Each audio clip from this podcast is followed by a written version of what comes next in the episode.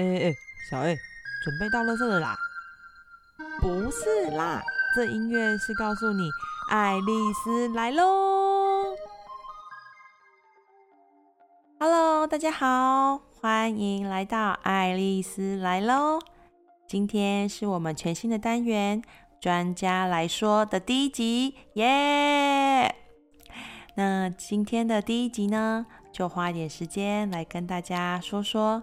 究竟我们这个新单元是在聊些什么，以及我们未来这个节目的规划是如何的进行呢？这个全新的单元啊，我们是想要让听众透过声音来认识更多健康的讯息。所以呢，在这个节目的安排上呢，我们是每两个礼拜会更新一次，所以一个月呢会有。两位的专家来跟大家聊聊一个相同主题的健康讯息。打个比方来说，在六月份，我们安排的是心理健康这个题目，所以我们会邀请到两位专家，是与心灵相关的主题来跟大家聊聊。那七月份的部分，我们就会安排了是。医学健康的议题，所以如果对疾病想要有更多的了解的，欢迎来收听我们这个节目。那我们会在我们的官方 IG 的账号以及我们的脸书社团去公布当月是哪一方面的专家主题，所以呢，欢迎听众能够关注我们的官方的社团以及 IG。账号哟，也请大家可以帮忙分享给你身边的人，一起透过声音来把关自己的身心灵健康哟。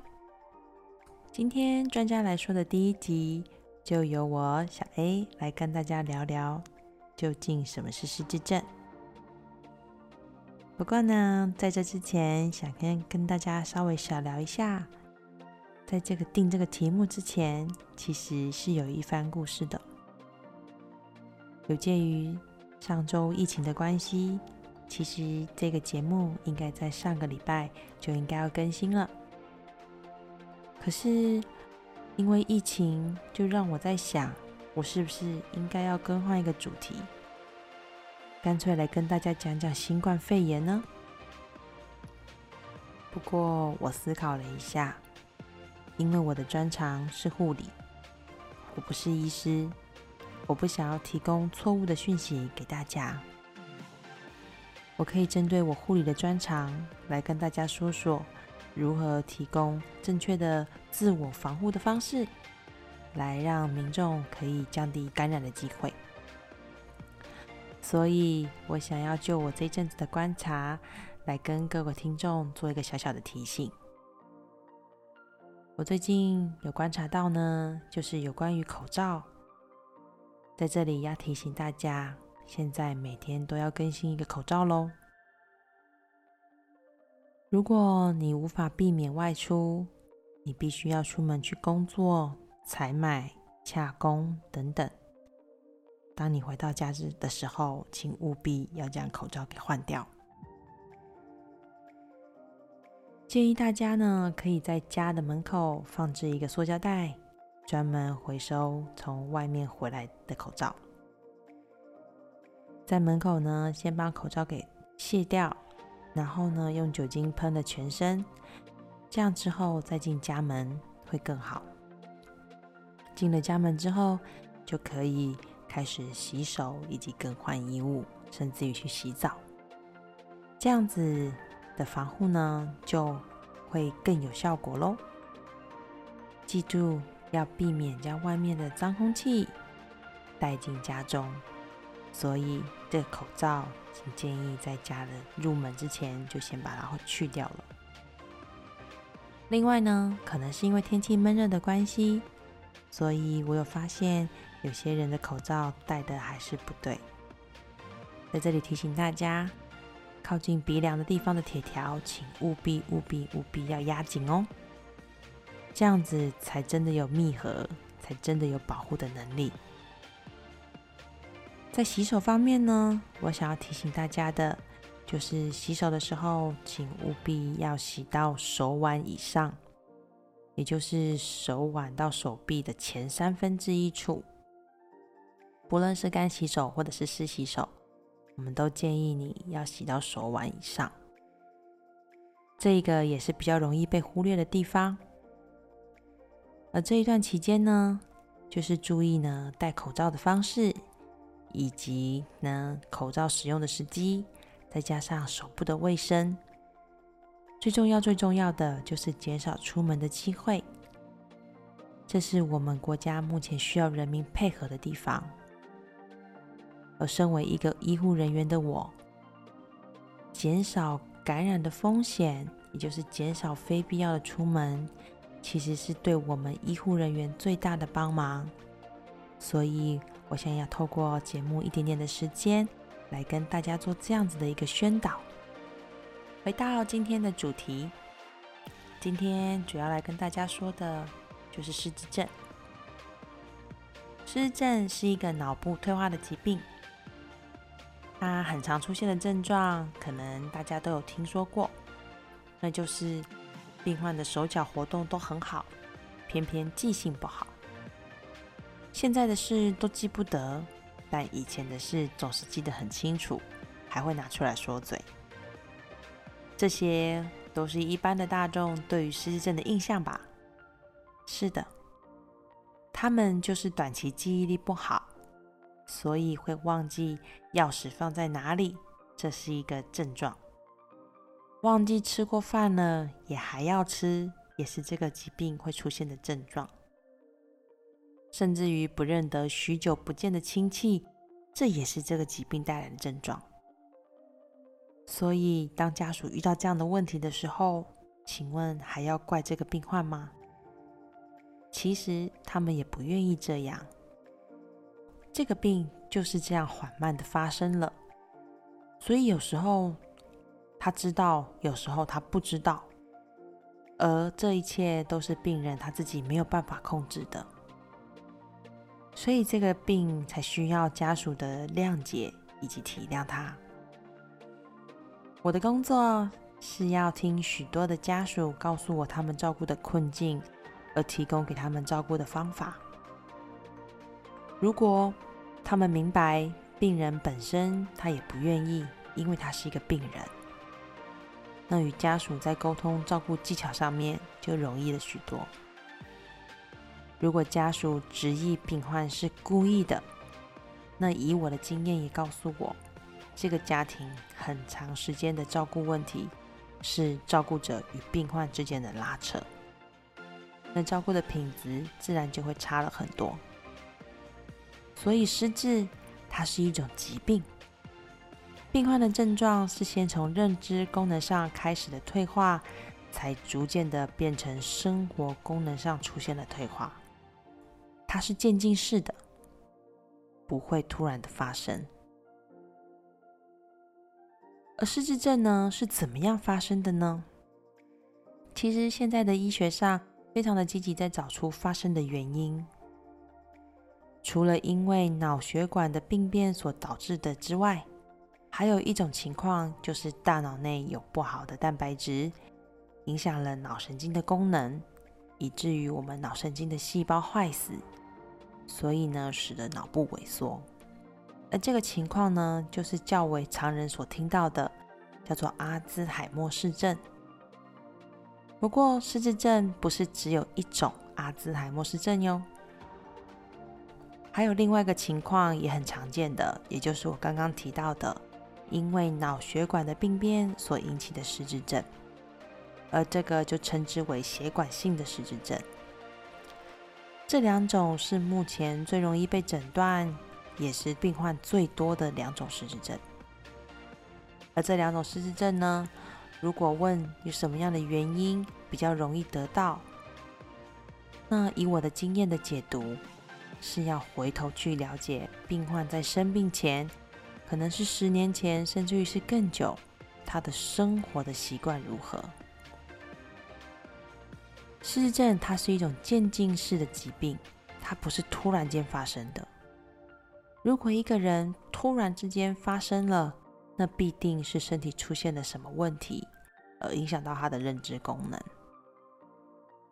如果他没有，那您就会发现，所谓的失智症的病患，其实他的状况是一年比一年的明显，一年比一年的退步，那才是可能是真的失智了。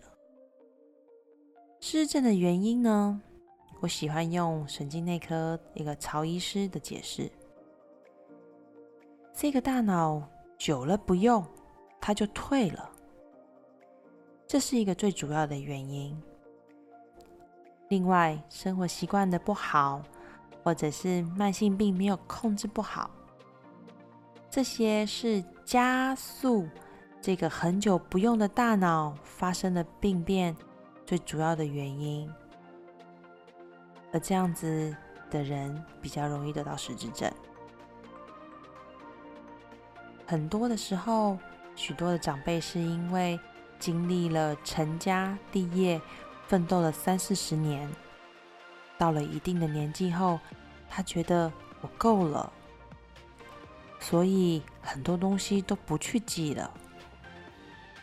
有些时候，甚至于您跟他说的事，其实他都没有专心去听。而慢慢的，这个大脑就越来越不灵光，而越来呢越没有办法记住东西，所以就会发生我们刚刚所提到的。忘记东西放在哪里，找不到东西了，甚至于原本会看的、会操作的东西也都不会了。其实这些都是不知不觉中在生活中发生的。如果家属没有仔细的去观察，其实很容易忽略。等到长辈出现生活上的困难的时候，这才发现大事不妙了。我的父母是不是失智了？但那个时候其实都为时已晚。失智症的治疗方面呢，我们应该要怎么去协助家属呢？在目前失智症的治疗上面，我们主要是放在非药物的治疗。在失智症的照顾方面呢，总共有分为三个层面，一个是药物的介入。第二个是精神行为的治疗，第三就是所谓的非药物治疗的介入。那在非药物的治疗的介入当中，其实现在有非常多的职能治疗师啦，或者是物理治疗师，都投入了居家赋能的行列，也就是提供长辈们一些居家的认知功能上面的刺激，来延缓他们的失智。再者呢，也就是社区开办的一些呃社区关怀的据点，也提供了这些长辈们可以到社区参加活动，或者是日照中心参加上课，都是为了要延缓他们退化的速度。而在这当中呢，其实最辛苦、最辛苦的地方，就是所谓的精神行为上的照顾。这也是为什么我会想要做照顾者信箱的原因，因为精神行为的照顾是这个失智症最困难的地方，而且每一个失智长辈他会有的精神行为都不一样，所以他是任何的时间都会出现的，也是照顾者在精神心理上最负荷，也是最容易崩溃的原因。它也是一个会降低这个失智症家庭生活品质的原因，而这也是常常让我们可能在社会新闻上看到一些老人被施虐的情形。还记得我曾经看过一个新闻，一个老人被媳妇用狗链拴在阳台上，被大家热搜说这个媳妇很过分。但其实仔细的去看那个新闻，那个媳妇她独自照顾失智的婆婆已经超过了六年，她是真的身心俱疲了，因为她怎么样都没有办法解决婆婆会玩排泄物的问题，所以她只好把它放在阳台。其实这个部分是需要方法去解决的。如果没有人告诉他怎么样去做，那他只会选择用他所认知可以解决的方式去解决照顾上的问题。是家属不用心吗？不，我相信他已经很用心了。但是精神行为是真的真的非常的困难。而精神行为呢，它也会带来呢，就是照顾上面的经济压力，因为他有很多的状况，就有人会提到，是不是应该要把长辈送去安养中心？嗯，但是送安养中心不是不行。而是要考量到自己的经济能力，所以又回过头了。很多家庭因为经济能力的关系，而必须自己照顾有精神行为的失智症长辈。又回到我们刚刚提到的，生活品质就因此而下降。所以要照顾有精神行为的长辈，必须要非常充分的认识。以及呢，要去做最适当的处理，这样子才可以维持生活上的品质。另外，一定要提供给家属喘息的机会，要给他们一个喘息的机会，他们才有办法放下休息片刻之后，再回过头继续照顾失智的长辈。这是非常非常重要的哟。那在精神行为的照顾上面呢？还有一个重点，那就是我们一定要找出他会有这个行为的原因。任何的精神行为呢，它都有一个原因在，而这个原因可能是他本身的个性所导致的，也有可能是环境所造成的。所以要非常的了解这个失智症长辈他的生活作息、他的个性，你才有办法去做。行为症状上面的控制跟改善，当然，在他这些精神行为当中，我们一定要特别注意的是，他有没有出现攻击或者是影响家人的安全的问题。如果他变得暴躁，有攻击的行为，甚至于真的已经动手。又或者他会因为精神行为而影响到照顾者，甚至于其他家人的作息的时候，真的没有办法转移他的注意力，那我们就要请医师透过药物来协助我们。千万不要自己埋头的想要去解决这些问题，把你的问题交出来，交给专业的人员。让他来告诉你应该怎么做，需要的时候给予一些药物的帮忙，来帮助照顾者熬过这个最难照顾的阶段，这是非常重要的。在以前的社会，失智症上面的照顾讯息非常的少，所以有非常多的失智症家庭都是独自一个人面对面对这艰难的照顾议题。可是现在，因为政府大力的在推动失智照顾的计划，所以越来越多的医院，甚至于越来越多的团体，都针对失智症的家属哦，提供一些照顾技巧的课程，甚至于有咨询的服务。所以，当您在听这个节目，又或者你真的是失智症家庭的一份子的时候，请你们把这个重要的讯息传达给。身边的人，甚至于是传达给正在经历照顾者最辛苦的阶段的人，让他们知道是有管道可以帮助他们来了解以及解决照顾上的问题的。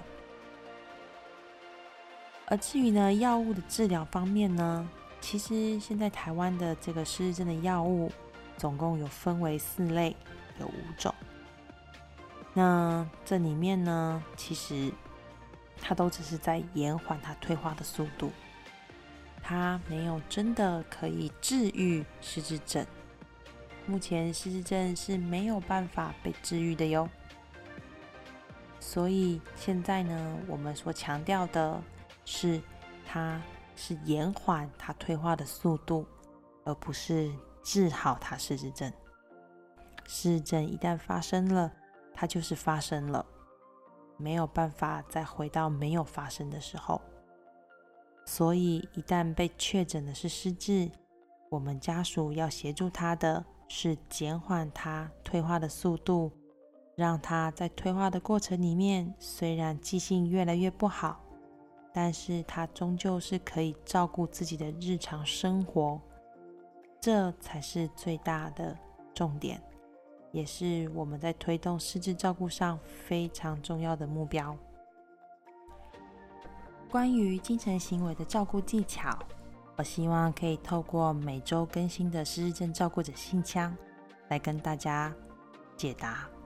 所以，如果听众你刚好是家属，你有照顾上的问题，我欢迎你能够写信到我们照顾者信箱来，让我们透过这个信箱来告诉你们一些精神行为，他应该要怎么样去应对。因为节目的时间有限。我们没办法好好的在这边一并的说完，所以才会透过失智照顾者信箱来为大家做解答。最后，我想要跟大家聊聊的是有关于失智症该怎么去预防呢？随着高龄化的社会来临了，我们高龄人口是越来越多，连我们自己也都慢慢的走向，就是年纪越来越大，因为医学的进步。所以，其实现在的这个年龄都越活越老。我们应该要怎么样去做一个预防，来让这个失智症与我们都没有关系呢？它总共分为好的有五点，坏的有四点，也就是趋吉避凶的观念。好的事情我们要多做，坏的事情我们一定要去避免。这样子才有办法有效的去预防失智症。好的东西是什么呢？好的东西，我想要去换一个比较白话的方式去说，就是不要停止学习，多动脑，多社交，这些都是一个非常棒的预防的方式。学习不一定是要您一定要拿到第一名，什么都需要学得会。而是多让自己接触新的事物，多去了解一些新的东西。其实这样子的动脑，对预防失智症是非常有帮助的。我经常会在社区做演讲，或在老人大学做演讲，我都会跟这些长辈们说：今天你们坐下来听我上课，那就是最好的预防的方式，因为你有动脑。以及你有社会参与，这是很重要的。所以，如果遇到了退休的长辈，建议你们可以去培养出新的兴趣来，不一定要非常的复杂。哦，学习一些简单的，不管是绘画，或者是重新拿起你的毛笔写书法，那都非常的好。只要让自己能够多动脑，以及多一些社会的参与。那是一个非常棒的预防的方式。再者，就是要多运动。运动其实它也是一种动脑哦，不管是肢体的动作，或者是节拍，这些都是需要我们的大脑去配合的。所以多运动也是非常重要的哟。均衡的饮食，吃的健康，吃的自然，这是非常重要的。现在非常多的精致的饮食，建议大家还是少吃一点。我们多些多吃一些圆形的食物、自然的食物，那对身体、对我们的脑细胞才是好的哟。再来维持适当的体重，体重主要提到的是因为代谢症候群。当你是个代谢症候群的人，那相对你的身体呢，就比较容易会有。罹患慢性病的可能，慢性病绝对是会影响我们的整个身体的健康非常重要的因素。它严重的话，也是会影响我们的大脑的。所以维持适当的体重，主要就是要避免代谢症候群。那好的，说完了，什么事情是应该要避免的呢？在高龄者来说，我们一定要非常非常注意的一件事情，就是避免跌倒。避免跌倒，还有一个很重要的原因，就是要避免头部的外伤。曾经的头部外伤，是也是一个长辈容易得到失智一个很大的原因之一哦。所以一定要预防他们，不要让他们跌倒，不要让他们撞到头。再来。有三高的人，请务必务必要控制的好。三高它影响的非常的多的层面哦。嗯，先解释一下，可能有些人不知道什么是三高。三高指的就是高血脂、高血糖以及高血压。这三样如果控制的不好，其实影响的器官不单单只有脑部而已。在影响脑部之前，可能已经先影响到了你的心脏、你的肾脏，甚至于是你的眼神经。所以三高如果没有控制好的话，不只是容易罹患失智症，它其实带来的影响会更多。我突然间想到，还有一个非常重要的病，叫做脑中风，它与三高没有控制好也有很大的关系哦。再来。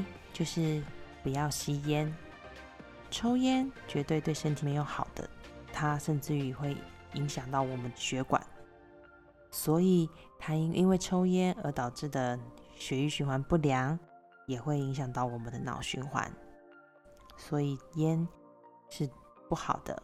如果是高龄的长辈，会建议还是不要抽烟，应该是说年轻的时候就应该能戒就戒掉了。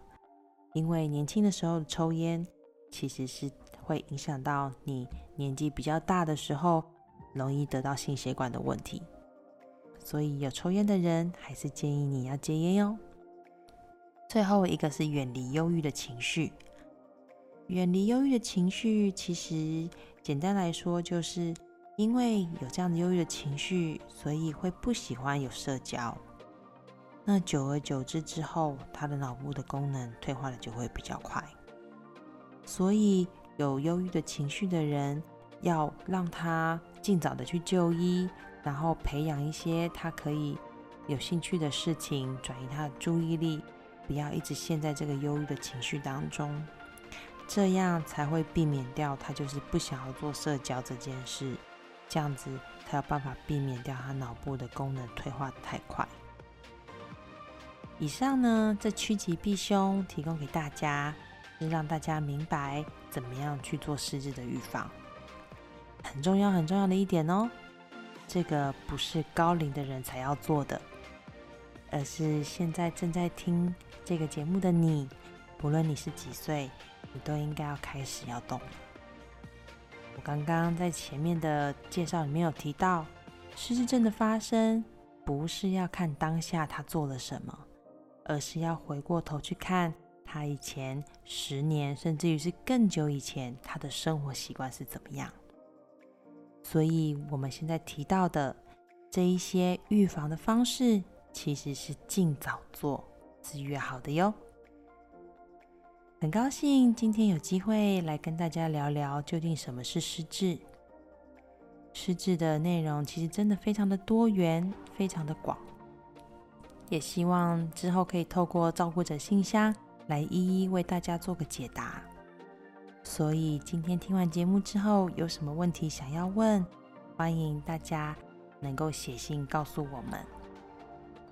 而刚刚有提到的一些失智症喘息服务的相关连接，我们也会在节目的说明栏里面，让大家可以去连接、去找资料、去找资源。甚至于可以与我们爱丽丝联络哟。那今天第一集的专家来说的时间就到这里，谢谢您的收听，我们下次见，拜拜。